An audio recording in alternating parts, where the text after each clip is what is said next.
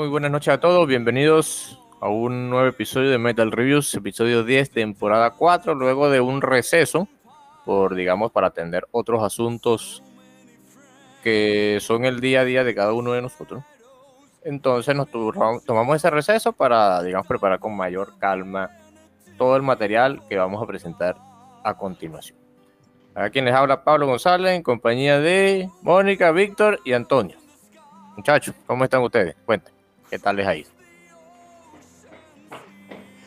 Eh, buenas noches con todos. Eh, muy bien, muy alegre la noche de hoy. Por X motivos, pero todo bien. Espero que todos estén bien. Por aquí todo bien. Realmente, digamos, haber pasado ya, digamos, esta, estos días un poquito ajetreados, pero bueno, digamos ya hoy con más calma, tomando este, este relajamiento y bueno, venir a compartir aquí más, para traerla, hablar de, de, la música como, como lo hemos venido haciendo en los demás episodios. Bueno, por aquí todo bien, ansioso, tenemos mucho material preparado, muchas cosas para compartir, distintos puntos de vista y bueno, entrando ya en la época a la cual muchos les gusta o no, no, como en la época navideña. Y bueno, esperando que sea del agrado de nuestros oyentes el episodio que tenemos con mucha preparación el día de hoy. Muchas gracias muchachos a todos y cada uno de ustedes porque digamos que todos y cada uno de nosotros somos indispensables para realizar el episodio. Y bueno, este, por mi parte también todo bien, todo tranquilo. Viene diciembre, algunos días son de tres, algunos días son de calma. Pero bueno, tratando de terminar el año de, de la mejor manera. Y bueno, por mi parte, quería preguntar, dije que iba a comentar esto al, antes de empezar. ¿Ustedes qué están tomando esta noche? Yo estoy con refresco solamente, pero no tomo alcohol. Y a veces tomo agua, pero esta vez refresco. No sé qué están tomando ustedes. Bueno, yo sí tomo alcohol. yo tengo, estoy tomando un vino, un vino borgoña. ¿Y ustedes, Por mi parte, solo agua. No tengo más nada aquí. Bueno, yo sí entro un poco en detalle tomándome un pequeño trago de whisky para relajar un poco los nervios del día al día y bueno, para tener más soltura al momento de realizar este maravilloso capítulo. Bueno, eso es verdad, porque a veces los nervios a uno, igual no tenga la experiencia que tenga con todos los episodios que haya ya realizado, igual los nervios siempre lo terminan invadiendo, aunque al menos el agua calma eso. y bueno, ya demos inicio a lo que sería el episodio. Siempre abrimos con un tema principal, digamos tema inicial. En este caso, bueno, por la época, es diciembre, ya es la quincena del mes. Este, preparamos una serie de sorpresas por acá, bueno, relacionadas con el tema. Y estuvimos pensando comentar algunos, primero algunos discos relacionados con esta época, cuya temática lírica, relacionada con la Navidad, pero para hacerlo un poquito más, mmm, digamos, fácil a la hora de explicar, para ahondar mejor en detalle, decidimos tomar solo algunos temas, ya que hay discos cuya temática general no gira que a pesar de que cuya temática general no gira en torno a la Navidad, sí tienen un par de temas, o uno de ellos que sí lo hace. Entonces, bueno, es lo que vamos a presentar a continuación. cada uno de los muchachos le, le asigné uno. Bueno, Víctor sugirió el suyo propio. Y mi parte es una sorpresa que voy a comentar al final. Y bueno, Víctor, empieza tú. ¿Cuál es el tema que nos traes para comentar el día de hoy? Si quieres comentar un poquito de qué se trata a nivel lírico u otros detalles que sean de interés para todos. Bueno, justamente el, tema que seleccioné, este, bueno, era un tema que digamos como que me gustó mucho, inclusive digamos el tema original en el que se basa. Este, bueno, es un tema bastante conocido, un villancico eh, bastante popular. Pero en este caso eh, el tema seleccionado es el Heavy Metal Christmas por parte de la banda Twisted Sister, una banda bastante conocida. Y que, bueno, el, tema en sí, digamos como que es una especie de parodia a ese, ese villancico original que, bueno, lo interpretan a su manera con las letras, digamos como que un poco también parodia a lo que es el género metal de, ese entonces. Y digamos como que va narrando la, la historia como que, bueno, eh, en esta Navidad eh, eh, mi verdadero amor me dio y va, digamos como que nombrando los, los distintos regalos que le, que le, le, le regala. Por ejemplo, menciona que un, eh, un tatuaje de Ozzy, eh, pantalones de spandex, chaquetas de cuero, eh, cinturones con tachuela y, bueno, demás cosas, digamos, como que clichés que, digamos, como que era lo que caracterizaba a, a digamos, a la, a la, gente que escuchaba metal de, de, la época y que, bueno, digamos, es esa parodia en ambas partes, tanto la canción navideña como al, a lo que es la parte del metal en sí. Y que bueno, digamos, a pesar de ese toque de comedia, es un tema bastante bueno, bastante eh, bien disfrutable. Y que bueno, además de que este tema está incorporado en un disco, Twisted Sister, completamente también navideño llamado eh, A Twisted Christmas.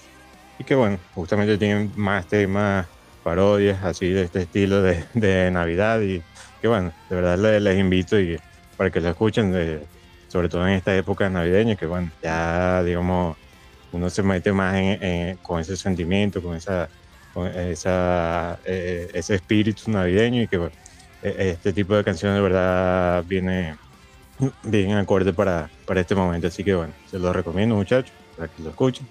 Y bueno, este tema de verdad muy, muy bueno, del Heavy Metal Christmas. Gracias, Víctor. Gracias por iniciar acá esta sección. Y bueno, sí, este disco se caracteriza por ser el sexto y último disco de la banda. Lanzaron en el año 2006. Luego lanzaron una serie de giras y toda esa cuestión. Y luego finalmente sí se disolvieron, pero Dee Snyder sí siguió su carrera como solista. Entonces, muy buena recomendación. Una banda clásica como lo es Twisted Sister. Y bueno, recomendado este tema y también para que le echen un vistazo al disco entero. Entonces, según tenemos acá, Mónica, coméntanos sobre el tema eh, que escuchaste y darnos detalles que pueden ser de interés para todos.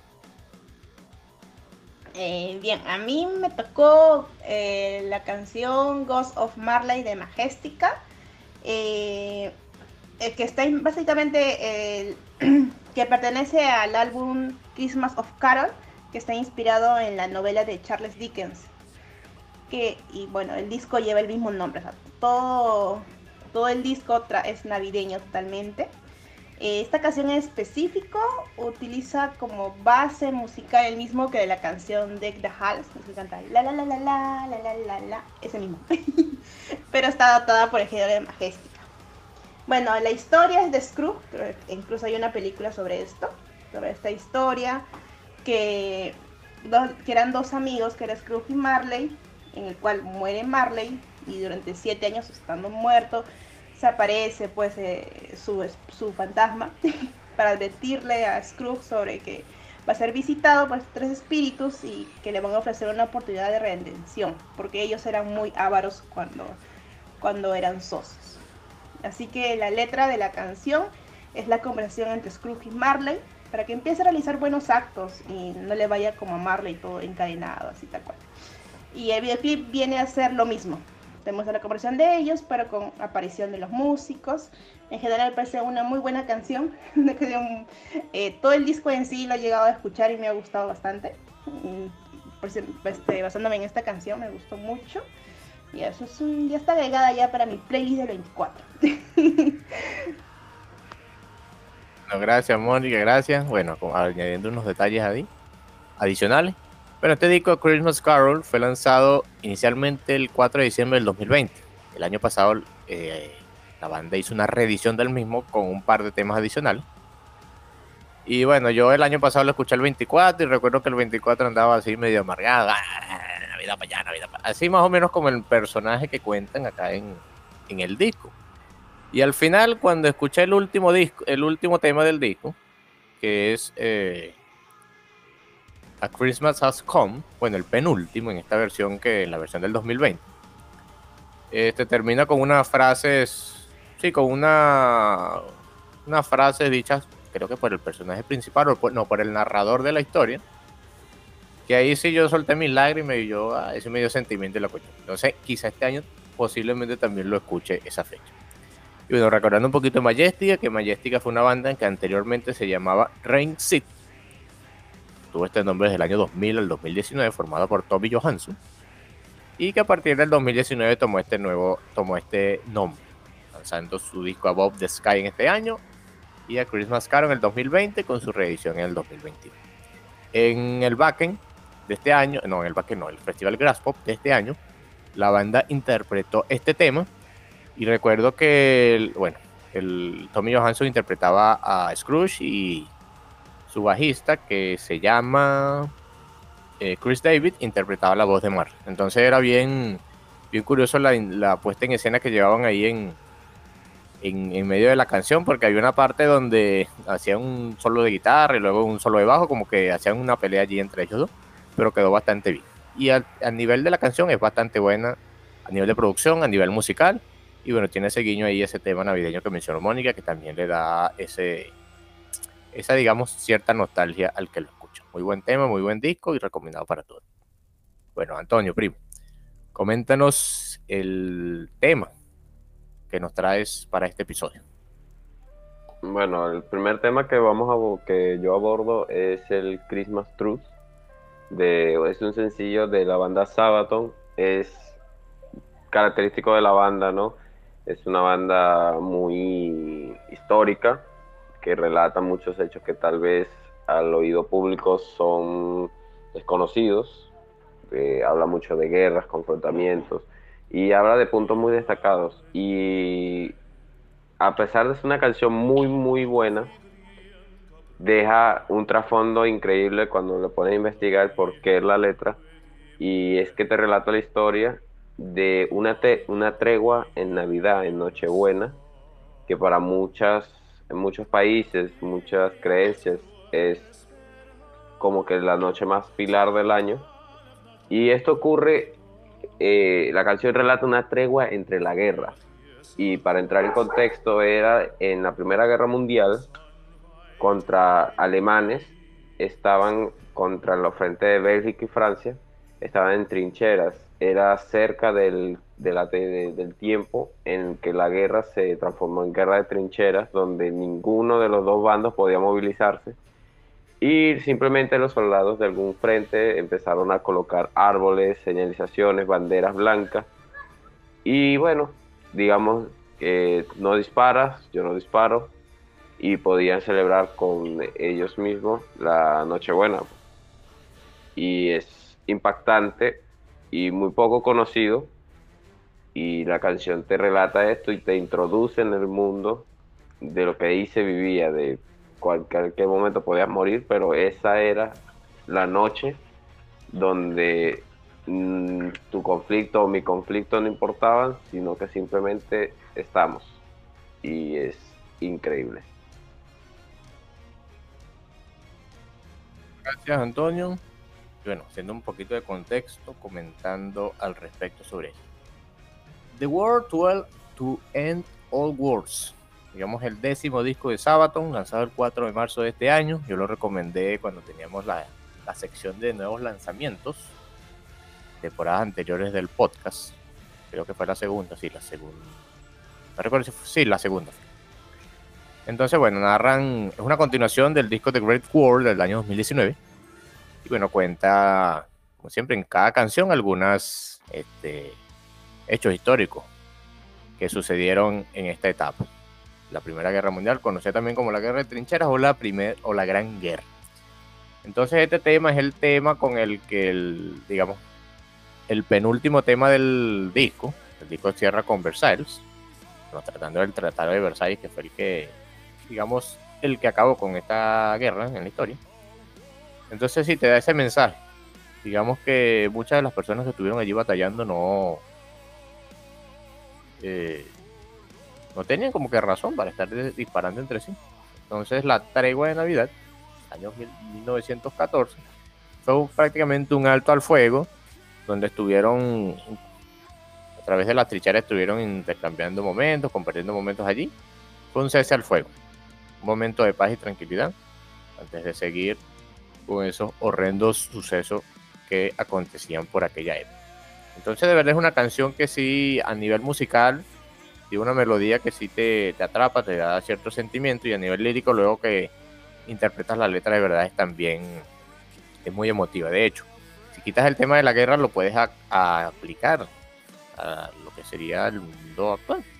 Hay un momento que simplemente tienes que parar todo y darte un tiempo de, digamos, no estar peleando, no estar discutiendo, no estar en conflicto con otras cosas y simplemente darte tu tiempo para luego seguir.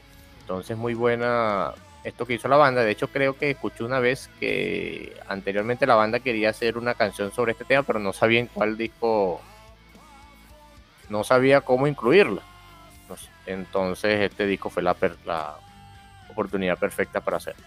Entonces, recomiendo este tema también. Recomiendo este disco, que, este disco que es muy bueno, es bastante corto, se pasa rápido. Y bueno, para el que no lo haya escuchado. Y el que ya lo escuchó, bueno, quizás concuerde conmigo o quizás no. Opiniones ahí diversas. Y bueno, gracias muchachos por presentarnos estos temas relacionados con esta época de sembrina navideña. Y bueno, llega la sorpresa. Para este episodio, yo no les avisé de, sobre lo cual yo iba a hablar en esta parte. Y es el hecho porque yo no voy a hablar de un tema en específico, sino de un disco en específico. Y bueno, esta es una banda de Finlandia. La banda, bueno, es recomendación mía y recomendación de Hipólito porque él fue el que el que me contó sobre ella hace años atrás. Comentábamos sobre música, recién estábamos, digamos, eh, compartiendo opiniones sobre banda. Es una banda de Finlandia que canta principalmente en finés y cuya característica es que las letras están dedicadas al público infantil. Esta banda es Heavy Saurus y el disco que voy a mencionar se llama Raijalista Joula, que sería como Feliz Navidad en finés. Entonces es un conjunto de 11 canciones con una oración de aproximadamente 41 minutos, donde digamos que no están basadas en, digamos, canciones clásicas tradicionales navideñas, tal como, eh, bueno, ya lo vimos con Heavy Metal Christmas de Twisted Sister, o la melodía presente en el tema de Majestica, o sucesos históricos como por ejemplo el tema de Sábado, sino más que todo este, canciones con letras navideñas que pueden gustar a los niños. Claro, nosotros no los entendemos, el que no entiende Finer ni sabrá qué está diciendo allí, dejarse guiar solamente porque la composición musical es bastante buena, la producción es muy buena. Y sí, prácticamente son historias eh, que pueden gustar a los niños, eh, y letras así como ver la, la, serie que uno veía de pequeño, pero adaptado a, la, digamos, al público infantil de Finlandia. Eh, si les quitan la letra, es una excelente banda, pues, eh, mezcla heavy metal con hard rock y algunas cosas de power metal, bueno, solo de guitarra y teclado también.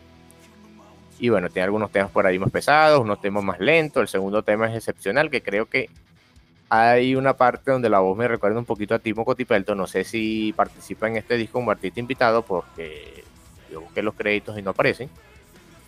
Y tengo la duda porque hay algunos discos donde sí hacen, sí hacen su participación algunos músicos de grandes bandas de Finlandia, más que todo.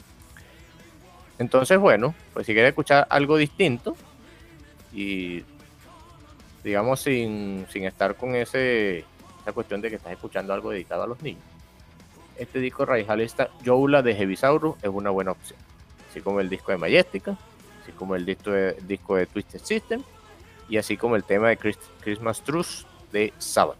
Entonces, aquí estos temas le vamos a dejar en la lista de reproducción de este disco. Escogeré eh, uno de ellos para ser justos con, ustedes, muchachos, que, que hablaron solo de uno para que tengan allí por escucharlo y si les gusta lo que escuchan para que se den un paso por el álbum en el cual están incluidos. Así que bueno, con esto finalizo, finalizamos esta parte y pasamos a lo que serían los singles lanzados recientemente.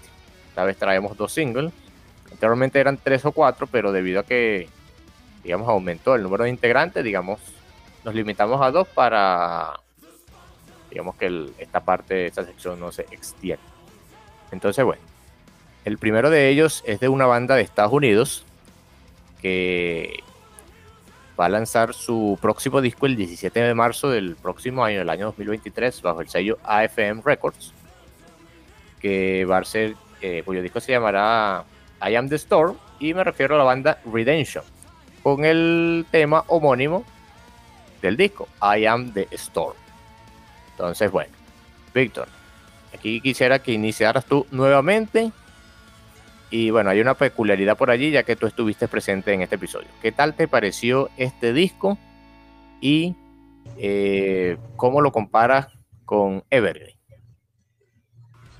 Bueno, realmente, bueno, justamente, bueno, me estabas comentando tú temprano, Pablo, que me habías escrito y digamos estabas comentando al respecto. Y bueno, cuando en ese momento no lo había escuchado, pero digamos, después lo escuché y realmente sí eh, notaba cierto aire a, Evergreen, justamente, bueno, eh, digamos como que esa, eh, digamos, digamos, no sé si tanto por la, digamos, como con la música, bueno, digamos como que tiene esa influencia por, por parte de la banda, a pesar de que, digamos, es una banda de, americana. Pero justamente, bueno, también digamos me puse a, a indagar un poquito y que eh, justamente para bueno, el lanzamiento de este disco incluyó un tema eh, bono, un tema bono que se incorpora ahí, donde colabora Henrik Danesh, creo que si, no, no sé si se pronunciará así, que es el guitarrista justamente de, de Evergrey, así que tal vez, digamos, puede haber cierta influencia en ese sentido.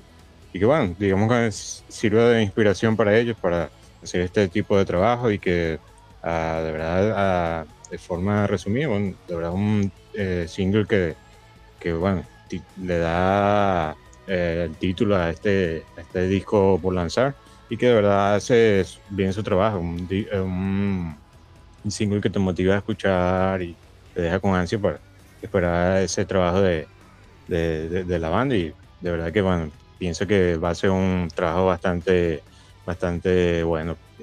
ya, ya con este, con este, con este tema nos, nos deja un buen abrir de boca. Así que bueno, digamos como que ese es mi, mi, pequeño resumen de esto. No, gracias Víctor. Comentando un detallito aquí que se me, se me olvidó. Y bueno, sí, en este disco participarán Henrik Dangash, que es el guitarrista de Evergrey, también tiene una participación Chris Poland, el cual formó parte de Megadeth en un tiempo.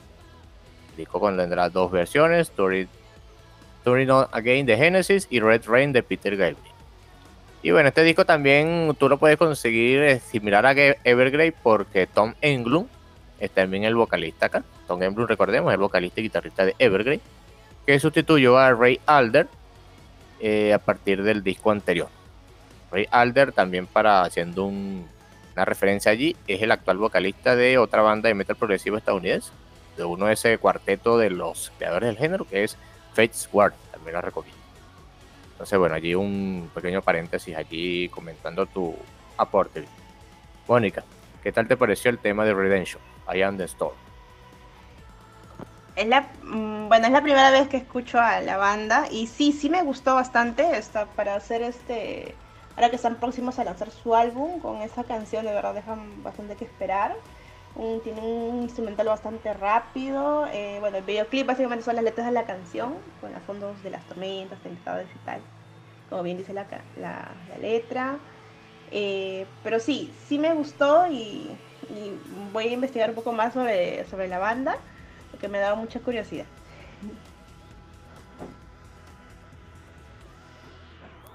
Gracias, Mónica. Bueno, sí, creo y digamos que le doy el beneficio de la duda que, por eso digo creo, que fue nuestro primer encuentro con la banda. Yo se había conocido de Redemption de nombre, pero no, no me había dado la tarea de escuchar alguno de estos de alguno de sus trabajos.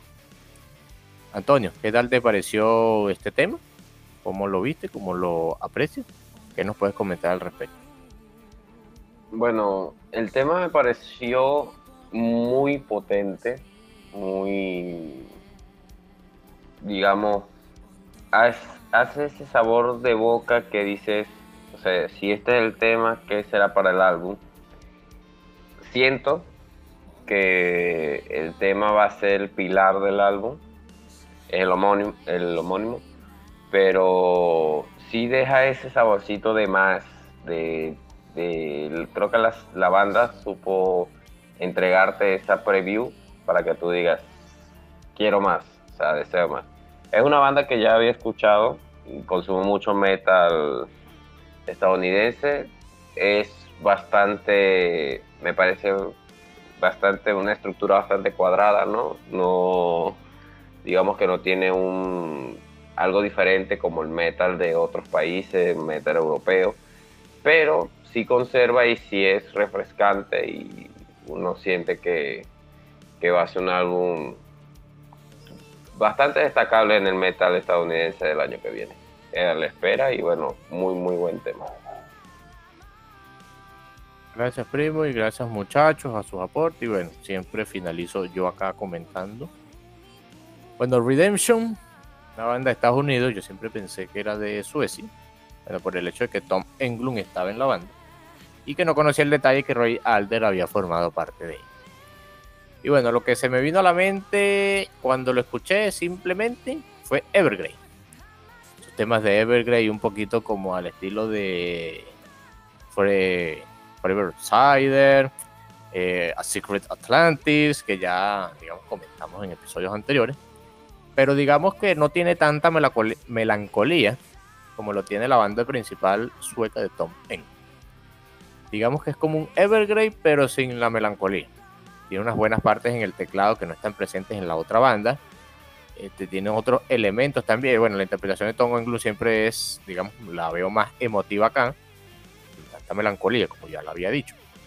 Y creo que funciona bastante bien. Aparte es el tema con el que abre el disco. Digamos que en mi caso, siempre cuando la banda, el disco empieza con un tema potente, digamos que me atrapa y me dan ganas de escuchar lo que viene después. Hay bandas que hacen totalmente lo contrario, que eh, hacen sus discos de manera que vaya ganando fuerza a medida que va avanzando, que van avanzando los temas. Pero espero que este tema, este disco mantenga toda la intensidad que se mostró acá en este single y continúe. Recordamos que el disco tendrá 10 temas y bueno, escucharlo cuando salga el 17 de marzo del año Quiero también darle un repaso a los discos con Ray Alter. Como ya mencionado, he escuchado Fates Warning, no soy un fanático, así que se conoce todos sus discos. Pero lo que he escuchado de, la interpretación de Ray Alter en esa banda es bastante bueno. Entonces quisiera ver cómo lo hacen. Hacer la comparativa, así como hice la comparativa entre Evergrey y el Redemption con Tom Englund. Es la comparativa entre Fates Warning y el Redemption con Ray Alter. Entonces, bueno, atentos a ese lanzamiento el año que viene. I Am the Storm de Redemption lanzado por AFM Records. Y bueno, el segundo single que presentamos a continuación es de una banda este, italiana, catalogada en ese momento cuando yo la conocí como folk metal, pero no es ese tipo de folk metal saltarín, estilo de Corpiclani, o al estilo de, no sé, Incifro, por ejemplo, sino que es una banda que hace un folk metal al estilo clásico, así como lo que hacía Skyclad al inicio. Digamos que era un heavy metal, digamos, tradicional, algunas estructuras de, género tradicional, pero añadía algunas melodías folk, más que todo por el violín. Entonces, bueno, esta banda es Elven King, que presenta su tema Rapture, el cual formará parte de su próximo disco, al ser lanzado el 28 de abril del próximo año, llamado Reader of the Runes Rapture, que es la continuación del disco del 2019 Reader of the Runes Divination, que a mí me gustó bastante. Esta nueva, e, este nuevo regreso de, de regreso de Evergreen, de Evergreen, de Elven King, a partir de The Pagan Manifesto, eh, digamos que le ha traído potencia a su sonido y bueno, es lo que han venido demostrando desde ese disco hasta lo que nos darán a conocer el próximo año. Entonces, bueno, muchachos. Mónica, quisiera que iniciaras tú. ¿Qué tal te pareció Rapture de Elven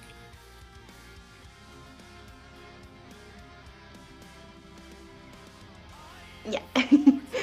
Eh, sí, me gustó mucho. Más este, el tema, o, bueno, el, hecho que tiene el violín es como que el plus que a mí me encanta en los grupos. Em, cómo lo utilizan, cómo juega con toda la música. Eh, la verdad que sí, me ha entusiasmado bastante también, incluso más que el otro para poder escuchar el álbum.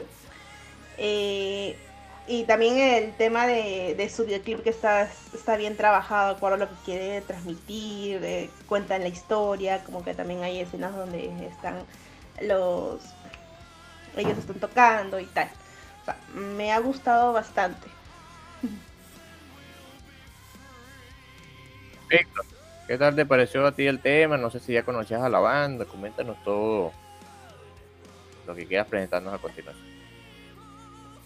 Bueno, realmente no, conocía a la banda. O sí me parece que, digamos, como que había llegado a ver, digamos, este, entre la lista de singles próximos a lanzarse, mientras, digamos, yo eh, revisaba un poquito de próximos trabajos y demás. Eh, sí creo que lo, llegué a ver por ahí, pero no, de verdad no, no, había tenido la oportunidad de escucharlo con anterioridad y bueno, este primer acercamiento de verdad, bueno, bastante positivo, me, me gustó este, este tema, pues que es un tema un poco más largo, por ejemplo, por ese del tema mencionado anteriormente, y que bueno, este dura un, poco eh, un poco más de seis minutos, y que bueno, justamente como mencionaba Pablo, de, digamos, una canción de folk metal, digamos, un poco más tradicional, eh, pero digamos con unos toques más del death metal melódico, y que bueno, está completamente llena de energía, y que bueno, justamente al igual que el single anterior, este, este tema da título a, su próximo álbum por, por, lanzarse, el cual digamos eh, estuve revisando un poquito y parece que es una continuación de, de las historias que narran eh, en las canciones de lo que fue su último álbum lanzado eh, creo que en el año 2019 o algo por ahí. Entonces digamos como que esta sería la segunda parte de, de, de, ese, de ese, trabajo, así que bueno, también estaremos atentos para, para este lanzamiento. Gracias Víctor, y bueno, gracias Mónica que participaste anteriormente. Primo, a ti, Antonio, ¿qué tal te pareció este tema? Si ya conoces a Elven King, si no, si es tu primer acercamiento, cuéntanos al respecto. Bueno, el tema me gustó mucho. No había escuchado a la banda. Me pareció bastante interesante su iniciativa, su proyecto. El tema en sí me gustó, pero tal vez no sería de mis temas favoritos o no, no lo reproduciría con tanto énfasis hasta el punto de quemarlo. Pero sí me pareció bastante completo, bastante, digamos, lleva su, lleva la historia en poco tiempo, pero sí como que concluye la idea y es algo que es destacable de una banda, que no, no te deja una idea inconclusa al momento de interpretar o al momento de tocar. Y en general, bien, la banda siento que tiene mejores trabajos la verdad. Trabajos más sólidos y sería echarle un ojito más a otro álbum un poco más viejo o, nuevos lanzamientos que hagan a ver cómo termina de, solidificarse la banda para mí, pues, para mi criterio, digamos. Gracias, Antonio. Es por tu comentario. Bueno, hablando un poquito del contexto del tema, el contexto de la banda. El Benkinson de Italia, como lo había mencionado en su primer disco, fue el Head and Real, lanzado en el año 2001. Y digamos, presentaban esa estructura folk, más de Skyclad, en sus trabajos posteriores. características de una banda inglesa que serían considerados uno de los pioneros de ese folk metal más, digamos, rudimentario. Entonces, bueno, la banda presentó un cambio de vocalista en el siguiente disco en el Weird, luego su vocalista volvió en The Winter Wake, manteniendo ese estilo entre en esa trilogía de discos, el Head Reel, Weird y The Winter Wake. A partir de The Sight, digamos que cambiarían añadiendo un poquito de voces más agresivas, más de lo que lo habían hecho en sus discos anteriores, ya que tenían algunas voces agresivas, pero la estructura era bastante melódica. En The Sight es un poquito más agresiva, más, digamos, orientada al death metal melódico, como Víctor lo mencionó. Y bueno, luego sacarían un, disco semiacústico, un par de discos con un sonido más, eh, más comercial, cambiarían también la temática de sus letras. Luego volverían a lo que serían las raíces, que de hecho está, re- eh, digamos, eh, referenciada en varios de los temas en el disco que ya les había mencionado de Pagan Manifesto. Luego continuando este sonido en discos como The Secrets of the Magic Grimoire, el Reader of the Runes Divination, que es el primero, y luego también lo van a hacer en este segundo. Bueno, este disco, este tema es desde cuando tú lo escuchas, sabes que es Elven King, si vienes escuchando ya la banda de este retorno a las raíces paganas. Es un tema, una buena intro. La producción suena bien. Eh, ahorita que vengo, estoy leyendo acá al respecto, eh, es su primer disco desde el Weird, que tiene un segundo guitarrista, ya que en el primer disco, en los dos primeros discos, sus guitarristas eran Aiden y Jarpen, que también hacían las voces agresivas. Jarpen salió de la banda, participando en un par de temas en los discos posteriores, y luego a partir de este disco se, in- eh, incluye Headmat en la guitarra, completando así la formación de la banda en un sexteto. Dos guitarras, un bajo, una batería, voz y el violín. Y en el tema me recordó un poquito a On the, Sign of the Black Star, digamos que uno de los temas singles de su disco anterior.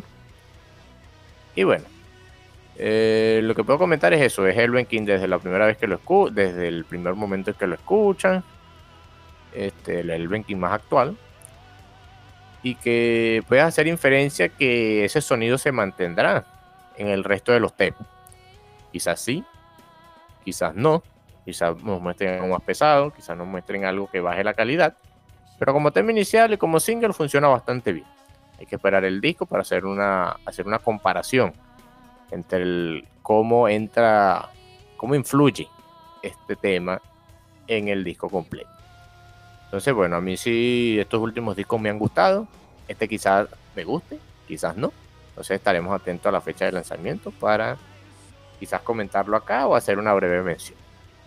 Entonces, bueno, eso fue Rapture de Elvin. Y con esto finalizamos la sección de los singles, solamente con dos de ellos. I Am the Story of Redemption y Rapture de Elvin. Entonces también estarán allí en la lista de reproducción. Y bueno, ya pasamos a lo que sería el análisis de los discos. Con el primero de ellos, recordando que son tres: nuevo lanzamiento, un álbum no tan metal y un álbum para recordar. Aunque esta vez el álbum para recordar es un poquito. eh, hicimos trampa allí. Bueno, hice trampa yo. Entonces ya comentaremos al respecto. Y bueno, el primero de ellos, eh, nuevo lanzamiento, fue un disco lanzado el 9 de diciembre el viernes pasado. Y bueno, es una banda de Estados Unidos con raíces de Chipre, eh, que lanzan su disco llamado Those Always to Tyrants, la cual es la banda Arian Pat. Esta banda eh, lanzó este disco bajo el sello Pitch Black Records. Y bueno, ya empezando con los comentarios de la banda. Víctor, ¿Qué tal te pareció este disco? Nivel musical, nivel lírico, nivel de producción. Coméntanos todos los detalles que pudiste resaltar de este trabajo. Bueno, este es un álbum que, bueno, de forma eh, efectiva, pues logra mantenernos al tanto de, la historia que nos cuenta en, en cada una de las canciones que con esos arreglos musicales y que bueno, que le dan mayor profundidad a, a este trabajo. Que a pesar de que, bueno, mí- en mi caso, eh, en un principio se me había hecho un, un, un, digamos, un poquito difícil de digerir, tal vez un poco, poco denso. Digamos como que tal vez no había tenido la, la oportunidad de escucharlo, digamos, como, con más detenimiento, con un poco más de calma. Eh, luego de escucharlo ya eh, un par de veces, digamos, después con más tranquilidad, eh, sí logré, digamos, entender un poco mejor lo que, lo que transmite eh, o lo que quieren transmitir en, esta canción. Y bueno, de verdad, bueno, se trata de un álbum que, digamos, como que sus letras está, tratan distintas historias que van narrando a lo largo de, bueno, haciendo uso de, de la música y que, bueno, justamente eh, musicalmente puede que en ciertas ocasiones eh, pueda llegar a ser extraño de cierta forma, pero que bueno, va teniendo digamos un poco más de sentido a medida que va avanzando las canciones y que bueno, va digamos que va, va mezclando y va conformando mejor lo que es la estructura de, de estos trabajos. Y que bueno, de verdad un, al final, a pesar de que bueno, me costó eh, digamos asimilarlo al comienzo, al final digamos como que sí, vamos, me, me terminaron convenciendo varios temas de, de los que escuchaba y que, y que me terminaron gustando, inclusive dándome un poquito más de curiosidad, investigar un poco de la, las historias de las de la que se hablaban aquí. Y que bueno, en resumen, un trabajo que me parece que está bien pulido musicalmente, a nivel de producción de verdad también hacen un buen trabajo y que, bueno, lleno de lo que son coros triunfales, eh, que mantienen, digamos, esa, esa parte épica de la historia y que nos cuentan y que, bueno, de verdad se disfrutan totalmente del ritmo de la música, de verdad, bueno, les recomiendo para, para que escuchen este trabajo y, que, bueno, eh, de verdad, bueno, escuchen un poco más de lo que son esta banda. Gracias, Víctor. Y bueno, una pregunta que quería añadir acá, la portada. ¿Qué tal te pareció el arte de la portada de este disco? Bueno, la portada, digamos, de los, de los, digamos, de los discos de, que hemos eh, visto para hoy. Digamos, de esta eh, me pareció, no, no, digamos que no lo peor, pero sí me pareció como que, bueno, parece un, más bien una, una foto eh, de lo que es esto, esta, bueno, tal vez de alguna escena de, de estas historias que narre y que de verdad bueno, me, me, pareció bastante bien y bastante acorde a lo que es el disco en sí. Yo cuando vi la portada me pareció un perfecto ejemplo para colocar en el arte de algún título del Age of Empires. Encaja bastante perfecto en ese concepto. Así lo sí, vi. Sí. Bueno, en ese contexto. Bueno, gracias Víctor. Y bueno, Antonio, primo. ¿Qué tal te pareció este disco de Ryan Pat? No sé si ya habías conocido a la banda o es tu primer acercamiento con ellos. Bueno, el disco en sí me pareció. Mmm, o sea, sí y no. Es complejo porque es una banda, es un estilo que me gusta mucho. Es un estilo que me gusta mucho porque es estilo un histórico fantasioso, de relatos. Es un disco que me, hace, me, me parece mucho más pesado que las bandas como Sabaton, de pronto como Powerwolf, que también son bandas que, que relatan historias, ¿no? Y como dice Víctor, es un disco para pensar, es un disco para analizar. Necesitas muchas muchas horas de dedicación para el disco porque se les tiende a ser un disco muy pesado, pero creo que la banda lo hizo bien y es un disco que vale la pena repetir hasta familiarizarte totalmente con, con la banda. Gracias, gracias primo y bueno, sí, digamos que todos vamos concordando con esa idea. He visto opiniones también que, digamos, dan esa referencia. Aparte que también que el disco es largo, dura una hora 17 minutos 7 segundos. Entonces ya por allí, digamos, necesita analizarlo en varias escuchas. Mónica, por tu parte, ¿qué tal te pareció este disco y qué nos comentas al respecto? Eh, bueno, ahondando un poquito más en el tema de las letras, eh, este es el primer disco conceptual de la banda, es mi primer acercamiento con la banda, me ha gustado. En su primer disco conceptual ellos han escogido eh, la historia de rey eh, Bágoras I, que gobernó el reino de Salamia de Chipre, que de donde ellos vienen, es por eso que relatan esta historia que es real, que sucedió. Ellos narran la historia en orden cronológico, como se puede apreciar en los títulos de las canciones y en las letras de las mismas. Eh, en tema musical, la manera en que usan el, instrumental en cada canción, yo siento que transmite de manera correcta el sentimiento de las letras, ¿no? O sea, y más cuando te das la idea de que sí, sí pasó y te estás diciendo, oye, mira, conoce mi historia, de dónde vengo, qué es lo que pasó en ese entonces, ¿no? Entonces, este, hace que te metas en la historia que ellos te están contando. Y bueno, para mí sí me gustó desde la primera canción porque como que me atrapó eh, donde aparece la, voz del vocalista y el instrumental acelerado, siempre cuando hay esas cositas como que sí me engancha. Y el tema de los coros también en las otras canciones es algo que me encanta. Lo escuches en orden o no, eh, creo que es un disco que se disfruta de, todas maneras, a mí me gustó bastante. Gracias Mónica. Bueno, finalizo yo. Este disco contiene 13 canciones una hora, 17 minutos, 7 segundos. Eh, quizá la primera no te atrape, porque hay algunos temas que empiezan muy lentos, luego van ganando fuerza a medida que transcurren los minutos de la canción. Tal como es, bueno, para citar un ejemplo, The King Ages They Come from the Taigetus Mountains. Es un tema que inicia lento, luego a la mitad de la canción es como si fuera otro tema. Cambia el tempo, cambia la temática, cambia la epicidad, se vuelve más épico de lo bueno, de hecho el disco empieza bastante épico con ese grito Alexander antes de empezar, digamos, el tema Ganar Fuerza, que sería el tema inicial O Dark Tears After. Digamos que la interpretación vocal llevada a cabo por Nicolas Leptos es bastante, digamos, épica. Este disco puede ser eh, definido como un power metal épico, epic power metal. Que digamos tienen esas bandas, es de la escena de, Estados Unidos. Digamos, eh, heredadas de ejemplos más como Manowar, como Jack Panzer, como Manila Road, pero digamos adaptado a la época actual con una mejor producción y digamos añadiendo algunas cosas adicionales de lo que nacería en el Power Metal más adelante. Entonces sí, concuerdo con ustedes y concuerdo con opiniones que observé también de otras personas es un disco denso, si te cuesta eh, digerirlo la primera, necesitas varias escuchas, como lo dijo Antonio.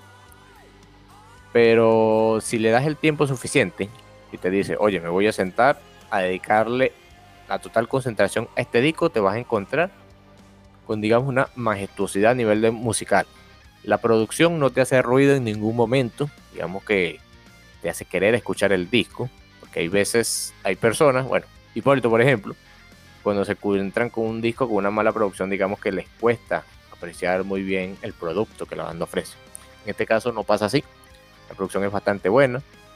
Eh, es bastante épico por mi parte también, que me gusta cuando las bandas te narran a través de sus letras una historia, digamos diversas partes de una historia. En Sabaton, Sabaton lo hacen, pero digamos que lo cuenta la historia, digamos que sus datos generales. Aquí te especifican más a fondo toda esta historia de, Chipre, que la banda quiere resaltar acá. Y, bueno, si lo comparamos con otros trabajos, sería más o menos así como lo que se venía haciendo en Estados Unidos a principios de los 80 en esa vertiente del power metal, que algunas personas dicen que es y algunas personas dicen que no. Citando como ejemplo que ya dije, Manowar, Virgin Steel y Manila Road y Jack Panzer. No digamos por las letras, sino más o menos por su estilo. Algo así como heroico. Una canción que te te incitaba como que a, luchar por una batalla por, lo que sea, pero te daba ese valor para compartir. Entonces, esto muestra este tema.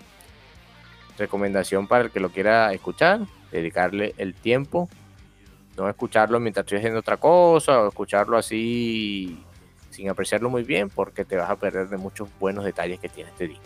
Y en general me gustó. Sí creo que para añadir algo o alguna información más tengo que darle un par de escuchas más pero con lo que las di puedo comentar acá que sí, digamos, la banda hizo un muy buen trabajo acá. El disco anterior, digamos que lo escuché, pero a un cuarto del disco lo dejé. Digamos, este disco es más épico que el anterior.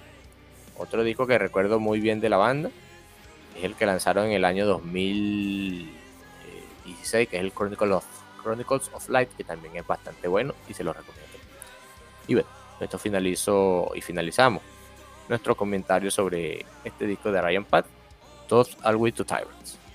Así que bueno, armando la lista de reproducción del episodio, eh, bueno, vamos en orden en el que fuimos comentando, Víctor. ¿Cómo puntúas al disco y qué, cuáles son los temas que destacas del mismo? Eh, bueno, primeramente mencionaré los, los temas destacados, a mi parecer. Yo seleccioné el tema Artaxerxes, segundo Nemón, no sé cómo se pronuncia. Eh, de segundo seleccioné el tema que me gustó mucho, el Crossing Over to Phoenicia. Y por último, el tema The Legends of Evagoras. Esos son mis tres temas destacados de, este trabajo. Y bueno, pues, como puntuación, le doy un, eh, un 4.4 de, 5. Eh, un disco que, bueno, digo que a pesar de, digamos, su, su, densidad, su complejidad, es un disco bien, pienso que al final bien trabajado y que, digamos, como que logra su objetivo, que es, bueno, justamente transmitirnos estas historias que, y estos sucesos que, que narran en cada una de, de sus canciones. Así que, bueno, recomendado. Gracias, Víctor. Ya añadimos tu tema a la lista y añadimos tu puntuación para hacer el promedio entre todos. Antonio, tus temas destacados y cómo puntúas el disco en base a 5. Bueno, el, creo que empezaría con All Dark Tears como un, como el, el, principio ¿no? del disco. Me gustó mucho el tema, es bastante eh, destacado. La batalla of Sinus también sería bastante, creo que la letra tiene mucho potencial y relata muy bien tal vez la idea de la banda el momento de, de crearla, de incluirla en el disco. Y creo que voy por The Legend of Egoras, Eva, eh, Eva Goras, que es para mí una canción bastante de todo, lo, de todo lo pesado del álbum, es una canción que deja bastante en ti y que te ayuda a despejar un poco y llegar a una conclusión, ¿no? También es uno de los últimos temas del disco y terminamos de, relatar la historia con lo que viene de sintiendo el disco. Yo lo puntuaría eh, llegando a cuatro porque todavía siento que no es un disco para, para, para ambientar o un disco que puedas escuchar si necesitas relajarte. Siento que es un un disco de análisis y mucha historia. Y a pesar de que es muy bueno, siento que es un disco que realmente no es para viajar o no es para, para pasar el rato, sino es enfocado. Y mi puntuación total es 4. gracias, primo. Ya añadimos tus temas. Añadimos tu 4 a la puntuación. Mónica, los temas que consideraste más destacados del disco y cómo lo puntúas. Eh, bueno, yo escogí el, tema inicial, O Dark Tears, eh, Insalamis y Of Royal Ancestry. Para mí fueron los que me gustaron más. Y yo también lo puntúo en 4 sobre 5. Ok, eh, salamis, que di aquí. Eh, repíteme los temas, que creo que no los añadí acá. Disculpa. Ah, o Dark Steers in Salamis of Royal Ancestry. Mm, of Royal Ancestry. Ok. Perfecto. ¿Y lo puntúas con 4 también? Correcto. Ok. Bien. Bueno, por mi parte, yo acá creo que concuerdo con ustedes en algunos temas y en uno no.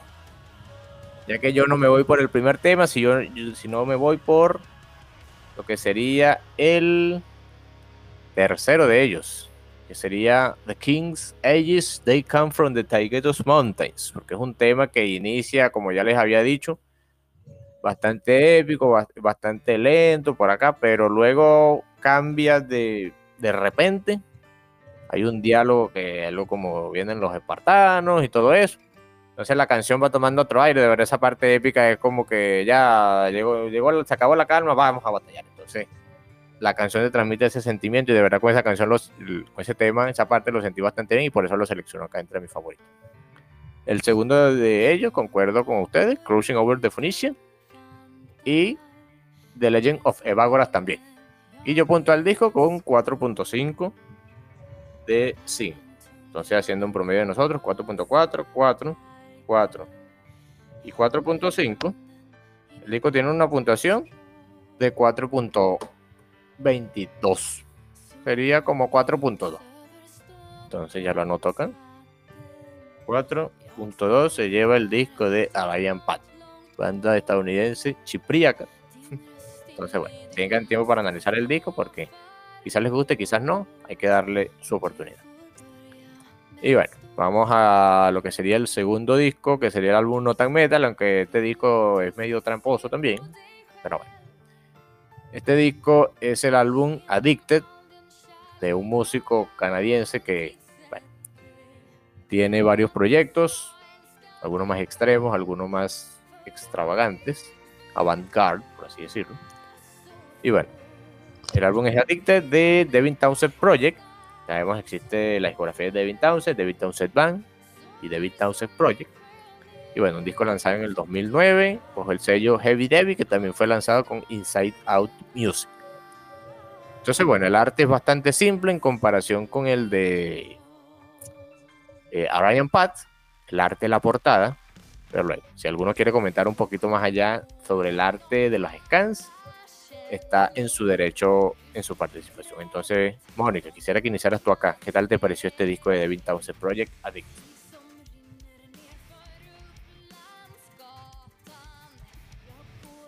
Mónica se fue hasta acá. Lo siento. Estaba hablando. No, te despido. Eh, como decía, este es la primera vez que los escucho. Me habías comentado también y había estado investigando un poquito, pero dije ya, bueno, voy a escucharlo total todo. Y me encantó. Creo que escucharlos es toda una experiencia musical, ¿verdad? Bueno, no te aburres con, con ninguna. Cada canción es como un descubrimiento totalmente nuevo. Y puedes ver la dedicación, creatividad y pasión que le ha puesto al álbum. Eh, tengo entendido que esta es su primera colabor- colaboración con Anik, Aniki, no sé cómo se pronuncia, pero sí este, había escuchado de Gathering, entonces sí me sonaba. Y bueno, es un álbum que transmite bastantes sentimientos, creo como que de tranquilidad y alegría podría definirlo. Eh, sus bases rítmicas, eh, las voces de tenor que a veces le agrega, el uso de teclado como fondo y los dúos que hace con, con Aniki, ah, no sé cómo se pronuncia, lo sé, Aniki, lo voy a decir. Todo es realmente eh, perfecto, me encantó. Es un álbum que puedes escuchar en cualquier momento, cae súper bien, o sea, de verdad que lo, lo disfrutas totalmente. Y bueno, bien puesto el, título, de, porque es, adictivo, la verdad, como que yo lo he escuchado muchas veces como que este, haciendo mis cosas totalmente y, me da la impresión de que estoy escuchando otras cosas. o sea, no fuera el álbum que yo, yo he escuchado. Así que de verdad es muy, muy buen álbum, me ha encantado. Gracias, Mónica. El arte, el arte de las scans. No sé si pudiste revisarlo y comentar al respecto un poquito. Sí, me- eso. son, son como unos crayones así, eh, o sea, el, el tema, eh, bastante abstracto. Mm, O sea, como que lo hace así como que misterioso y, y, y sí, o sea, sí me gusta. Qué bueno, qué bueno. que hayas apreciado todo eso. Víctor, ¿qué tal te pareció este disco? Cuando les comenté que se venía un disco complejo, ya los había preparado a nivel auditivo para esto. ¿Qué tal te pareció? ¿Cómo fue esa experiencia con este disco? Bueno, sí, realmente eh, tú, Pablo, venías advirtiéndonos un poquito de, de lo que era estos trabajos. Pero no, realmente, eh, por lo menos este, bueno, digamos a primera vista. Bueno, en primer lugar, es algo que me pareció, al escuchar, digamos, los, los primeros temas, no sé, me pareció muy similar poco el estilo de lo que hace de los trabajos de Rob Zombie.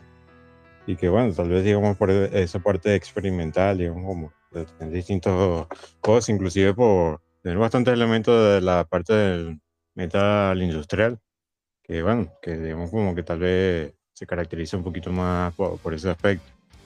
Y bueno, justamente por esa parte experimental no, no, eh, no, es algo negativo, más bien pienso que no es algo por colocar cosas aleatorias, sino más bien por, no sé, eh, digamos, mezclar, hasta, digamos, darle forma a algo y, y que, bueno, generar, digamos, una especie de, estilo diferente. Eh, por lo menos en este caso nos encontramos con un álbum en donde encontraremos justamente estos diversos elementos, como lo decía Mónico, tal vez una canción, eh, encontramos una canción nueva o algo distinto al pasar de una a otra, eh, con distintos géneros, como por ejemplo eh, puede ser de los de lo industrial, lo progresivo, inclusive con, con como lo puede ser el pop también. Y que bueno, realmente es un, personalmente un título que, que me gustó y que pienso que es un título que, que llega a ser acertado, digamos, como con ese título, ese, esa, bueno, justamente el título de Addicted que, que tiene este trabajo, eh, ya que, digamos, tal vez ese, digamos, sea su objetivo, digamos, termina siendo al final un poco más adictivo y algo como un trabajo que simplemente disfrutas al escucharlo y que es eso, para que disfrutes, no, no te preocupes con pensar eh, y, quedarte, digamos, que eh, pensando y un trasfondo, disfrute y bueno, aquí está este trabajo y creo que cumple con, con ese objetivo. Así bueno, de verdad un trabajo recomendable y que se, disfruta realmente. Gracias Víctor. El arte de las scans, lo, ¿le echaste un vistazo? O digamos que no, no, no lo viste realmente en, ese detalle no indagué porque más bien, digamos, como que apenas pude, digamos, escucharlo, el, eh, eh, el, disco como tal, o sea, los, temas, pero no, no indagué más allá. Bueno, es cierto, este disco está disponible en Spotify, pero no entra en nuestra región. Entonces, no, tengo que escucharlo de otra manera. Entonces, bueno. Primo, ¿qué tal te pareció este disco? Fácil de escuchar, difícil de escuchar, abstracto, complejo, fácil. Coméntanos. Bueno, este, yo opino que es bastante abstracto, eh, bastante mezcla muchas cosas al ser, al invitar bastantes músicos, ¿no? Y siento que es un poco una idea de esta persona, pero como que no termina, ¿no? Como que no es, no tiene un comienzo, un final, puedes sentir una progresión entre la música, entre las canciones, pero llegas a, a, sentir como un tipo de, de, desorientado, se podría decir, al momento de, de escuchar y, y nombrar el disco. Y el arte, bueno, el arte es bastante simple, pero digamos que en un trasfondo, si nos ponemos a indagar en la vida del compositor, del músico al frente, que es Devin Townsend, podemos llegar a entender un poco lo que quiere expresar con el disco, ¿no? Y es eso, es tal vez la portada me deja sentir que hay varios niveles, ¿no? Un progreso, una altura, una destrucción, un desgaste tal vez y siento que él es lo que ha querido proyectar en este, en este disco como tal. Bueno, sí. Disco complejo, pero a la vez, digamos, puedes apreciar muchos detalles a la primera escucha. Igual tienes que escucharlo varias veces para apreciar todos esos detalles. Y bueno, efectivamente, de David Townsend, yo solo sé que tiene la discografía está dividida, digamos, en tres partes. David Townsend, David Townsend Project y David Townsend Band. Cada una con un estilo característico, a veces sí, a veces no. Y bueno, yo sugerí este disco, bueno, había tenido la idea de comentar un disco de él, de alguno de sus proyectos en el podcast, luego de escucharme el Sky Blue. que digamos que fue un disco que me sorprendió por la variedad de estilo por el cual se paseaba entre los temas y por la participación de esta vocalista, que es, eh, bueno, yo tampoco sé cómo se pronuncia su apellido, Anek Van Kiersbergen, que digamos fue vocalista anteriormente de Gazer. Entonces, bueno, este disco me transmitió lo mismo que me transmitió el Sky Blue. Es un disco que tú con el tema inicial tú no puedes inferir, hacer inferencias, hacer suposiciones de lo que se vendrá a continuación porque no es así. Encontrabas elementos poco usuales en temas que quizás que a veces no lo tienen. Digamos, doble bombo en temas más calmado. Digamos, algunas voces distorsionadas en temas lentos. Algunos temas con esta voz femenina que de verdad, digamos, son de, de mis favoritos del disco. Y es un disco que se pasa rápido. Digamos que su tema más largo es el tema Awake, que dura casi 10 minutos. Pero el resto de los temas te pasa bastante fácil y ahí digamos que hay una conexión bastante bien hecha entre cada uno de ellos que no te das cuenta cuando termina uno e inicia otro. Otra cosa que me di cuenta ahorita leyendo los nombres de las canciones, cada una de sus canciones termina en un signo de exclamación. Signo de exclamación simple, sección de la última que termina en signo de exclamación doble. ¿Con qué intención hicieron esto? No lo sé. Quizá hay un trasfondo, significado numérico, simbológico con esto, no lo sé. no se lo dejo a la duda y a la investigación de cada uno de nosotros. Y bueno, la banda que grabó esto fue el cuarteto de Vin Townsend, Brian Van Poederoyen, Brian Weidel y Mark Simi, con la participación de Anneke Van Kierperken en los temas Super Crush, Hyperdrive, Resolve y Number. Entonces, bueno, en Rachel Music es uno de sus discos mejor puntuados. Y bueno, de verdad les doy la, la, razón porque es un trabajo de verdad excepcional. Me gustó bastante, así como el Sky Blue. Son los únicos dos trabajos que he escuchado, digamos, a detalle de, de este gran músico canadiense. Y bueno, ya escuchando ese que ya mencioné y este Addicted, me hace, me anima a escuchar el resto de sus trabajos.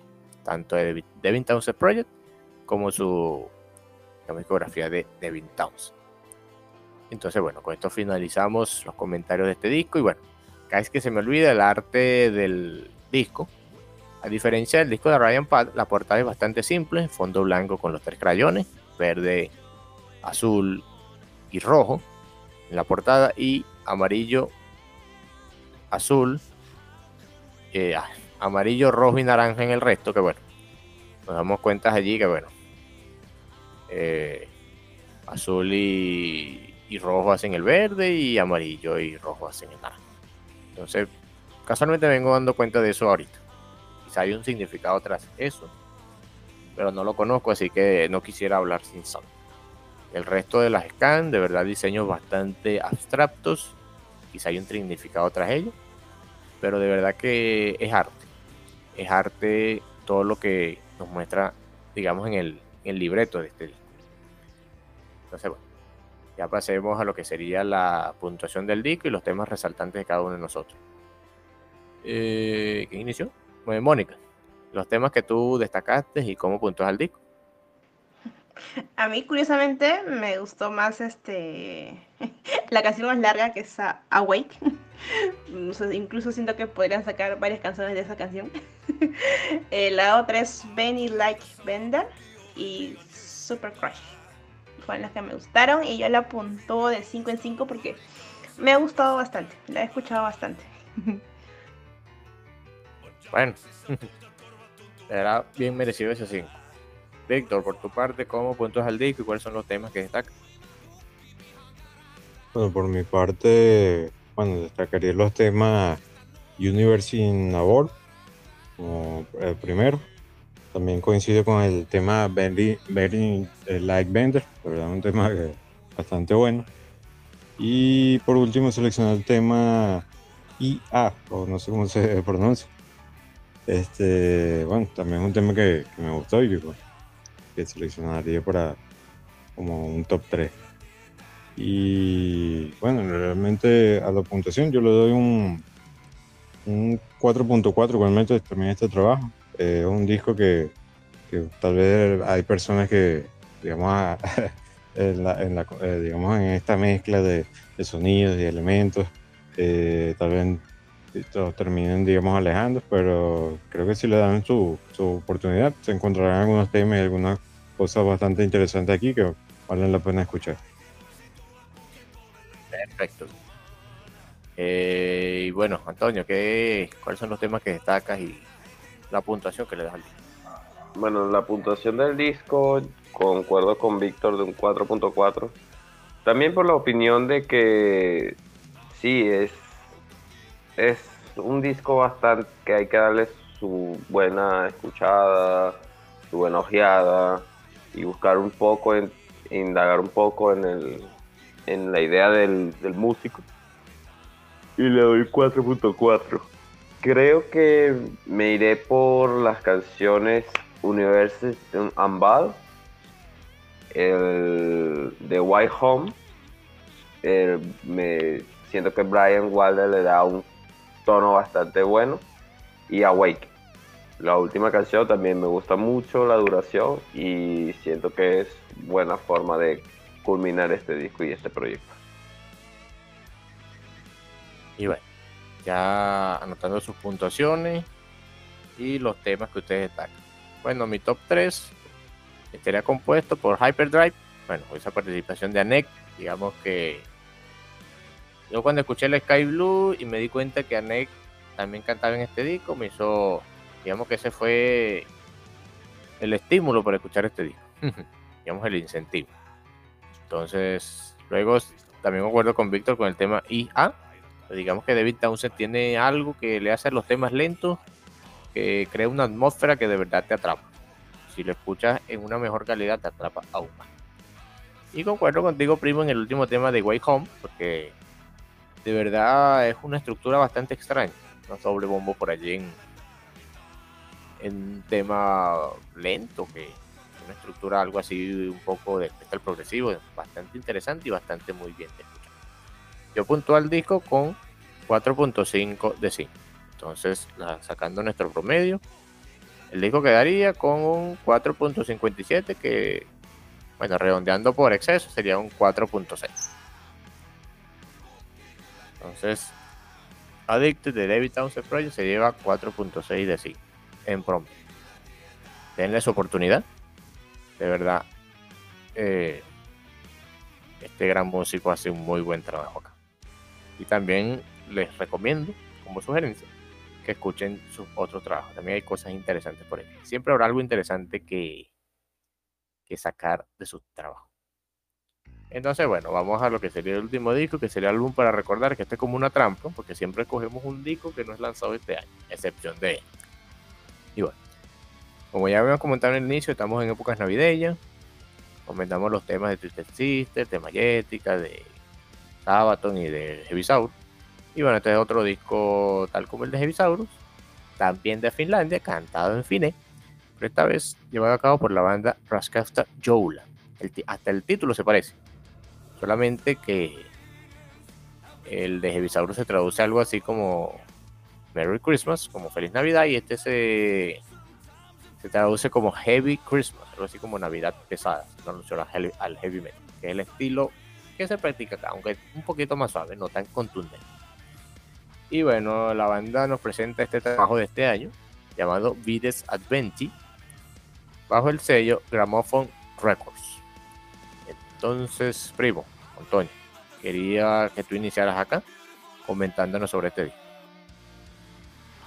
Bueno, el disco es bastante interesante. El metal finlandés atribuye mucho y digamos que da una frescura, ¿no? Uno sentiría que es un poco más melódico, un poco más pesado.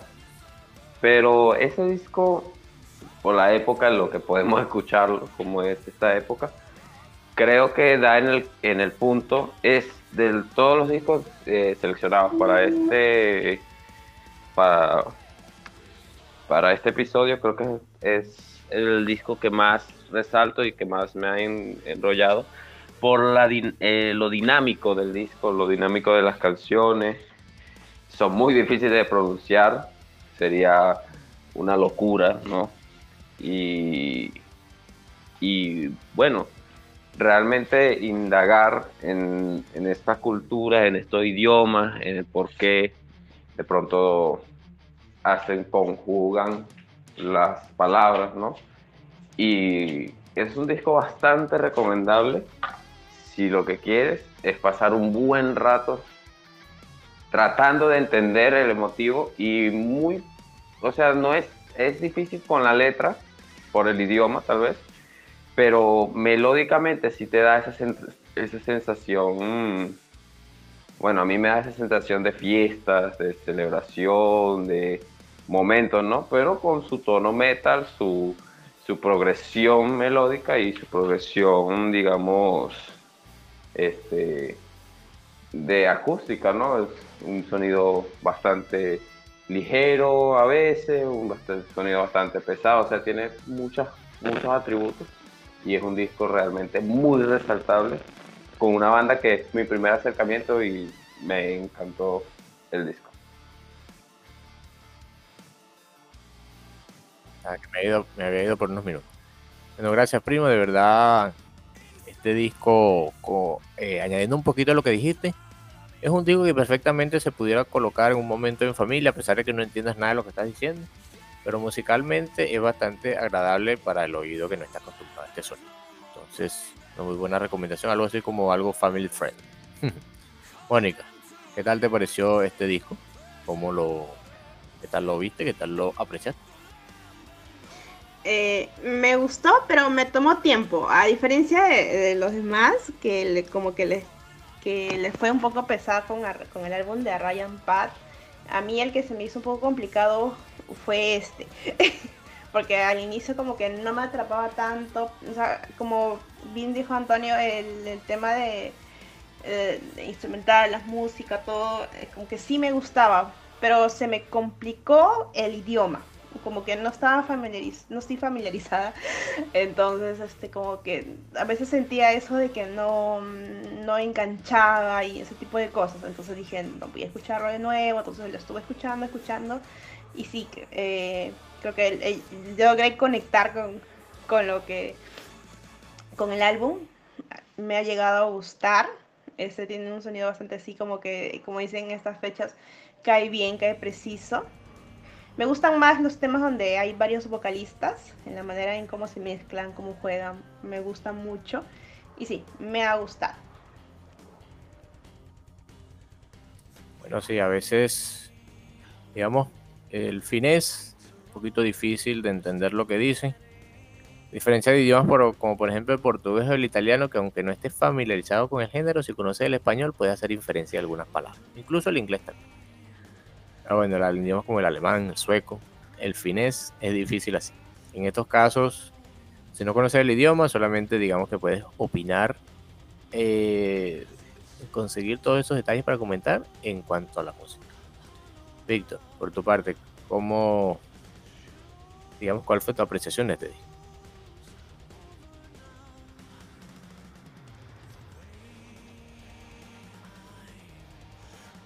Víctor. No sé qué pasó. Se escucha. Perdón, que se me había caído un momento. Y ahora sí te escuchamos. Tranquilo. Sí.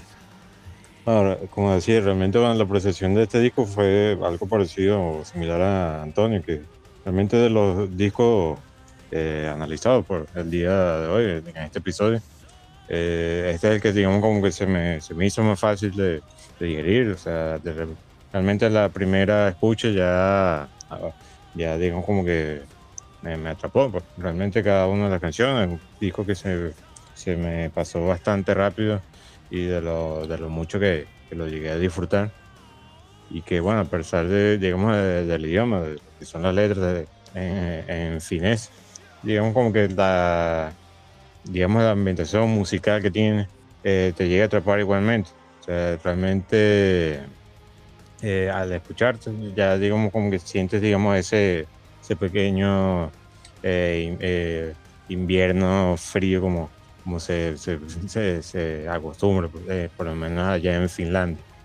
Y bueno, justamente es, eso parte de lo que es el metal y, la Navidad, bueno, que son dos, digamos como que dos poses que están fielmente presentes en lo que es la cultura finlandesa. Creo que no, cabe duda que, bueno, ser interpretada por finlandeses creo que es algo más que, digamos, que más seguro lo que es este, eh, digamos, parte de su cultura. Y lo hacen de verdad de excelente manera y que se disfruta de verdad bastante. Me, gustó mucho este disco y que, que, bueno, en su parte musical destaca mucho con por lo menos la parte con su excelente guitarra, la parte orquestal también que acompaña en varias de, las, de las canciones, bastante, bastante buena.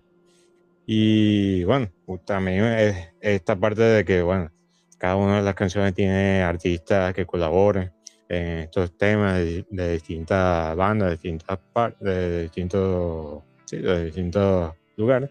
Eh, colaboran en estos temas y bueno, le dan ese, ese, mayor dinamismo y mayor variedad a cada uno de los temas de este disco y de verdad hacen un excelente trabajo. De verdad es un disco disfrutable, sobre todo en esta época navideña, como, tanto como los, los digamos, los, trabajos que mencionamos en un principio, los trabajos navideños. Bueno, este vendría eh, encajando bien para esa lista de reproducción navideña para, para esta época. Así que bueno, es un disco totalmente recomendable. Gracias Víctor y gracias muchachos. Bueno, está cerrando los comentarios de este trabajo. Cascasto Youla es un proyecto que tiene varios años eh, desde su formación, fue en el año 2004. Y tiene 1, 2, 3, 4, 5, 6, 7. Este es su octavo disco. Y bueno, es prácticamente algo similar a lo que vimos en las eh, las recomendaciones anteriores. En el disco de Twisted Sister o en el disco de Majestica o incluso el de Heavy Soul. Acá también hay ciertas referencias a temas tradicionales relacionados con la Navidad, pero con interpretación de digamos, vocalistas de diversas bandas, más que todo de la escena finesa. Eso casi todos ellos son fineses. Digamos, en la enciclopedia Metalum solo están reflejados en cuanto a los participantes en el, en el disco, los vocalistas. No hay información sobre la banda en sí, guitarra, guitarra, bajo y batería, teclado. Pero acá puedo ver que participa Jarko Ajola de Transbeton y Northern Kings, Tony Kako de Zona Ártica, Tommy Salmela, Anti Railio, eh, JP Le Paulotto, Marco Yetala, ex Nightwish y de Tarot, Bill Tommy, Pasi Rantanen de Thunderstone, Anthony Parviainen, Elise Reed de Amaranth, Tommy Karvik de Seventh Wonder y Camelot, Nora Lohimo de eh, Battle Beast, Ilka Yalkanen de Kiwas, el fallecido Kimo Blom de Leverage, que sería como que una de sus últimas participaciones, de hecho el disco está dedicado en su memoria, y Pekka Heino eh, también que formó parte de Leverage, y de otra banda que Víctor comentó en un episodio del podcast, como lo es Brother Fighter. Entonces, el disco contiene 10 temas, una duración de casi 50 minutos, donde dos de ellos son covers que son los dos últimos temas. El, noveno tema es el tema Stars, que es un cover de ese proyecto que hicieron en los años 80 llamado and Eight, donde participaron muchísimos artistas de la escena del rock, del heavy metal y el hard rock, al estilo de lo de comisión con We Are the World. Entonces es una interpretación de verdad bastante buena. De hecho, es el único tema en inglés del, disco. El disco está claramente cantado en finés, a excepción de este tema. Y el último tema, el décimo, que es el llamado Kento Laulu, es un cover de la balada Silent Lucidity de Queenfry, el disco Empire. Entonces, es un disco que a mí me pasó como Mónica. Digamos, al principio me costó un poquito, pero el disco fue ganando fuerza a medida que fue avanzando. De hecho, los temas que más destaco acá, dos de ellos son temas lentos, temas que van ganando fuerza a medida que van progresando en sus minutos de duración. Es un disco perfecto para esta Navidad, así como lo es el La Christmas Carol. Quizá un disco que escuche más a la época acercándose al fin de año.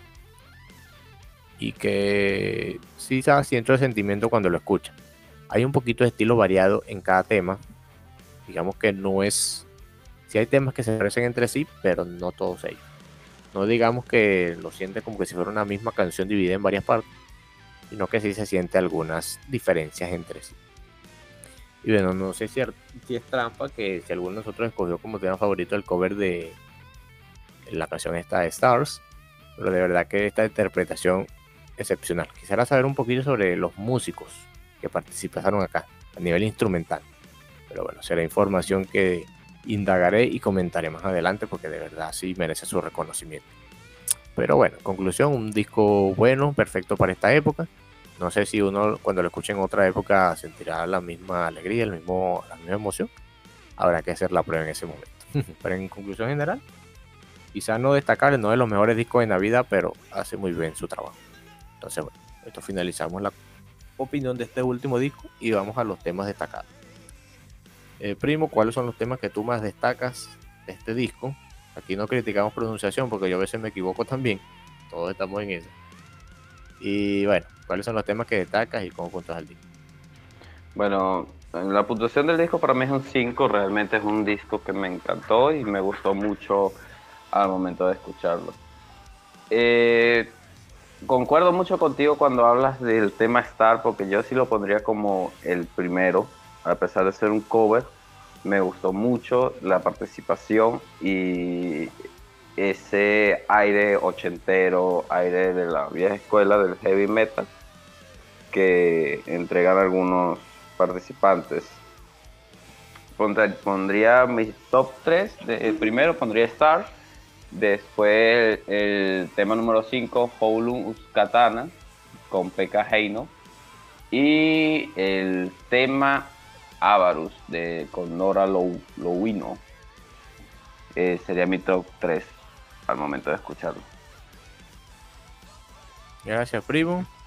Y bueno, sí, digamos que no fuiste el, de adelanto que no fuiste el único que hizo trampa, porque de verdad creo que más de uno de nosotros escogió el tema Stars. Digamos comentando un poquito acá antes de seguir. Star lo siento como si fuera un Rainbow in the Dark combinado con Don't Talk with, Strangers, Don't Talk to Strangers, ambas canciones de Dio. De hecho, hay algunos de los vocalistas, quisiera saber cuál es, cuya voz se parece a la de Dio. Bueno, Dio participó en la, versión original de este tema. Y bueno, uno de los últimos temas con la participación de Kimo Blum antes de su fallecimiento este Bueno, muy buenas elecciones y muy buena puntuación. Mónica, tú por tu parte, ¿cuáles temas destacas y cómo puntuas al disco? Eh, bueno, yo también escogí Stars. Eh, Stars, eh, Winter y Gaudete. yo lo puntúo 4 sobre 5. 4 sobre 5. Eh, Gaudete es el tema inicial. Ok, ya tengo aquí la lista. Víctor, tú por tu parte, ¿cuáles son los temas que destacas y cómo puntuas el disco? Bueno, eh, justamente bueno, también hice Trump, seleccioné el tema Stars. Y pero realmente, bueno, eh, justo digamos los tres temas que seleccioné de, destacados fueron los, justo los mismos que mencionaba Antonio, el, el Avarus, el Jolun Uskoten y el Stars. Aunque no, no lo coloqué en algún orden específico, realmente los tres me gustaron bastante. Realmente fueron los tres temas que, que más disfruté del disco. Y bueno, realmente la puntuación, eh, yo le doy un 5 de 5 también. Un disco bastante disfrutable que, me gustó.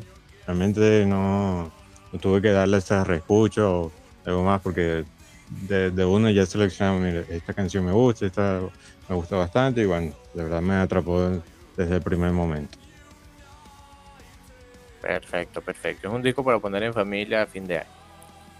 Bueno, yo iba a concordar con ustedes, muchachos, contigo, primo y contigo, Víctor, en el tema Joe Muscatan, con Pekka Heino de Froder Factory, porque me recuerda un poquito, no sé si a ustedes les hizo un poquito de. al escucharle esa referencia, al tema con el que hable, a la melodía con la que abre la película El Expreso Polar. No sé, se me hizo similar. No sé si es una melodía eh, exclusivamente de, de esa película o es un tema tradicional, clásico entonces me hizo un poquito similar. Pero yo me incliné este, por el tema Winter, con la participación de Liz Reed y Tommy Carvey, que bueno, ese intro lento que va ganando fuerza, de verdad. Digamos, cuando escuché ese tema, me hizo echar para atrás el disco y escucharlo otra vez porque, digamos, fue lo que me terminó de convencer de seguir adelante. Luego, difiero con ustedes, coloco el tema aquí, La Poquitieta, que es que un poquito más rock and rollero, con ese teclado así, poquito recordó a las canciones de Mago de Dios antiguas, más rock and rollero. Y bueno, también concuerdo con ustedes con el tema Stars, porque de verdad, de verdad, de verdad, de verdad, sentí esa vibra ochentera. Sentí como si estuviera cantando Ronnie James Dio, pero versión artista fine. De verdad, no sé quién es el que hace la voz en esa parte, pero de verdad que da bastante bien interpretación, tiene la misma vibra, la misma, siente la misma emoción que cuando escuchas el tema clásico. De hecho, yo conocí el tema clásico, pero nunca lo había escuchado. Que mi primer acercamiento con ese tema a través de Rascasta Joula, con este cover. Y bueno, te terminaría mi top 3 y yo punto al disco con 4.5 de 5. Y bueno, sacando el promedio de todos nosotros, la puntuación sería 4.6 de 5. He merecido este disco. Por escuchar en estas épocas navideñas, más que todo para escucharlo en familia, porque no es un sonido contundente y no es un sonido que pueda aturdir aquellos oídos que no están acostumbrados a este sonido. Entonces, bueno, con esto finalizamos. Sería nuestro último disco a analizar. Y ya para ir cerrando el episodio. El episodio centrado en algunas cosas navideñas.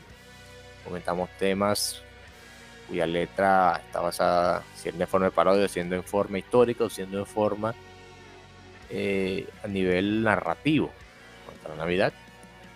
Par de singles, disco de Ryan Pat, disco más abstracto como el de Vintage Project y un disco navideño perfecto para esta época como es el disco de Rascasta Joe.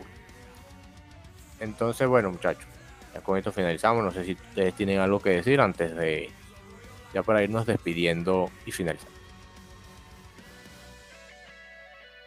Bueno, creo que el disco, concluimos con el disco de finlandés.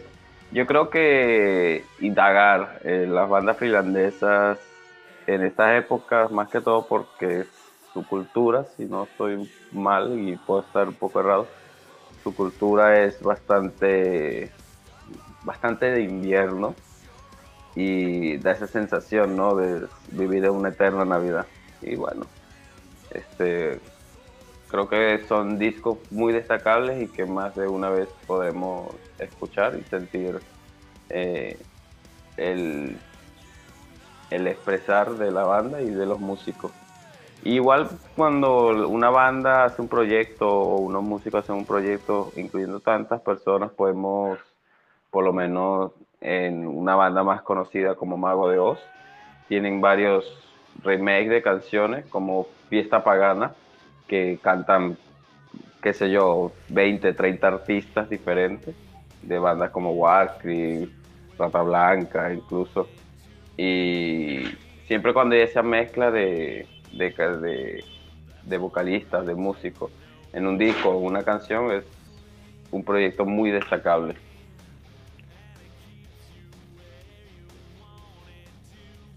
Y sí, efectivamente así es. Bueno, digamos que.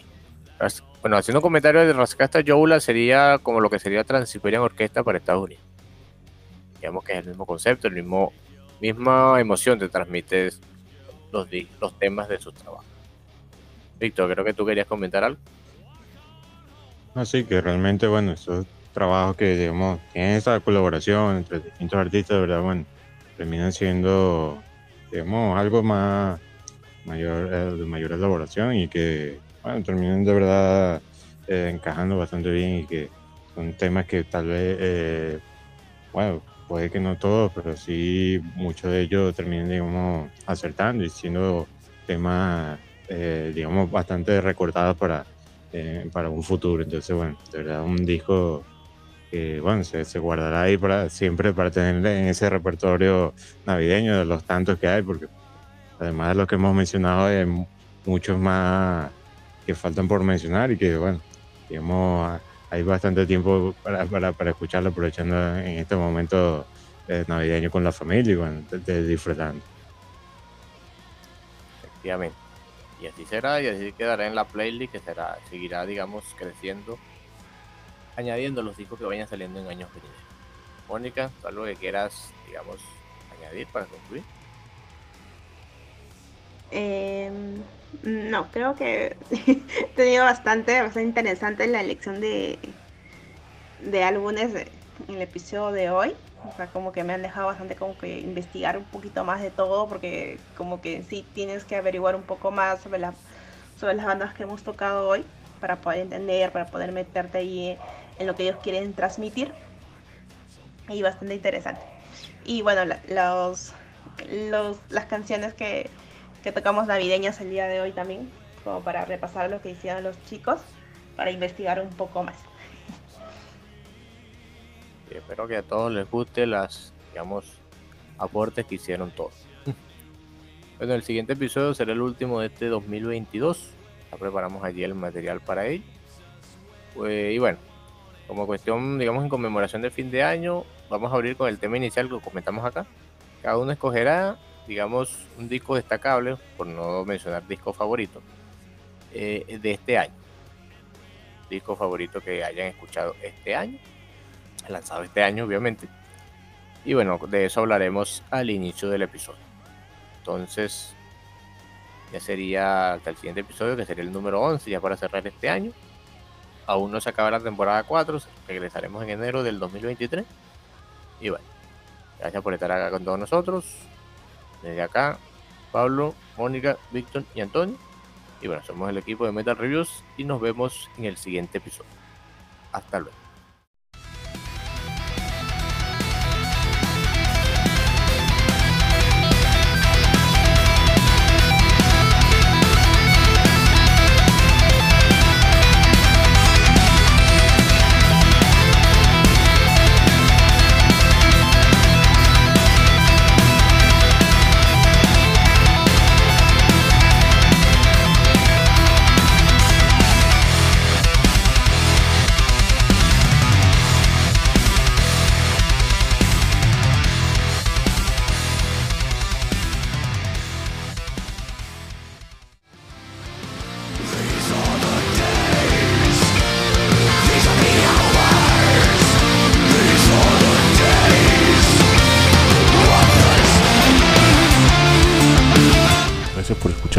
De Metal Reviews y les hacemos la invitación para que nos acompañen en el siguiente.